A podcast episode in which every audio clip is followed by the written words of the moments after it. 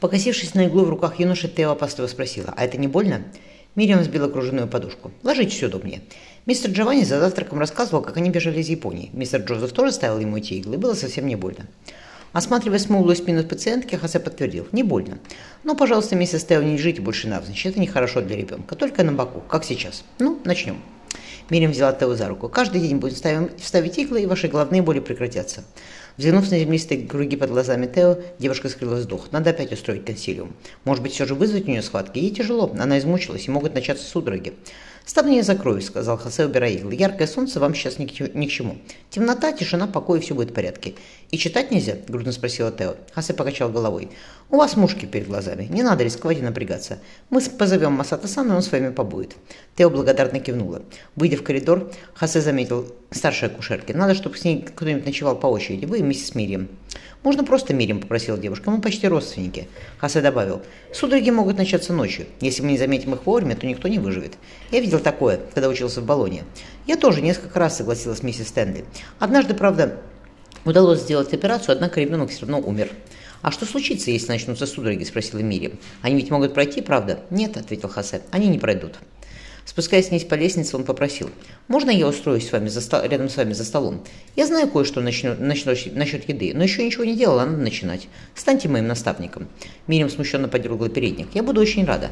После обеда мы позанимаемся. Обязательно расскажите нам о восточных травах. Питер торгует с Индией. Его корабли все привезут».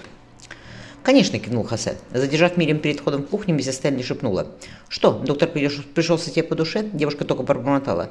«Все впустую, миссис Стэнли. Он и не взглянет на меня». «Это как посмотреть», — загадочно сказала акушерка. Скачущая вниз по лестнице Анита поскользнулась на каменном полу.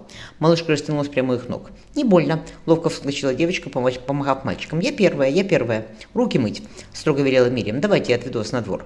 Проводив глазами устремившуюся за Мирим стайку детей, миссис Стэнли сказала себе под нос. «Сегодня вечером посетим посижу с миссис Мартой, поговорим с ней о том, о, сё, о, том, о сём. Сняв через голову рубашку, Дэниел вздохнул. «Вот, посмотри». Хассе присвистнул. «Ты на, голову, ты, ты на две головы выше. Садись в кресло и положи руку сюда», — велел он. Юноша послушно опустился. «Мускулы тебя хоть анатомию учи», — заметил Хассе.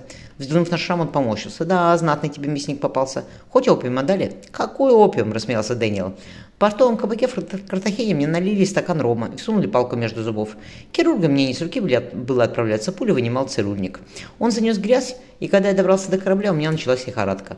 Пришлось снимать швы и опять резать. Еще и кость какая-то разбита, она тоже медленно срасталась. Да я вижу, пробормотал Хосе.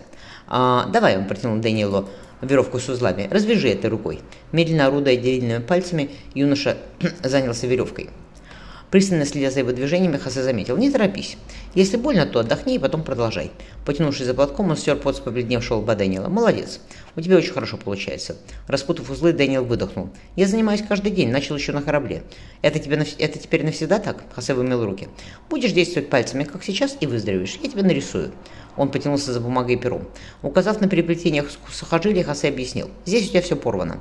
Когда так случается, то надо подождать. Нетронутые сухожилия возьмут у тебя работу утерянных». Он, он кинул юношу рубашку. «Все будет хорошо, тем более рука левая. Как тебя угораздило, по работе?» Даниил жалко покраснел. «Хочешь, Рома? Вам ведь можно?» Хасе внимательно посмотрел на юношу. Тот улыбнулся. «Да не пью я, я хотел с тобой посоветоваться». Даниил достал серебряную флягу. «Добыча, галеон, добыча с галеона взята нами на Азорских островах. Я за обедом рассказывал». Отпив, Хасе посоветовал. «Не тяни, дорогой, да еще сам». Юноша, запинаясь, начал говорить. Выслушав его, Хасе повертел флягу. И после той ночи ты к ней не возвращался. Вернулся, конечно. Когда, удивился Дэниел. Когда пулю выняли, сразу вернулся. Однако у них было закрыто, а стучать я не решился. Не хотелось получить пулю еще и в лоб. В городе я ее больше не видел. Скажи, она может? Дэниел покраснел. Может. Хаса поправил юношу по плечу. Поэтому езжай, забирай сестру и отыщи свою Хению. Она меня не простит. Мрачно отозвался Дэниел. Потому что я обещал вернуться и не вернулся. Тогда вернись. Хаса скрыл вздох. «А если все сказать?» – отчаянно подумал юноша. «Хотя она увидела меня только вчера. Я еще не еврей, и неизвестно, когда им стану. Какая девушка согласится ждать так долго?» Хаса решительно подытожил. «Потому что если она тебя любит, то она ждет. Поверь мне».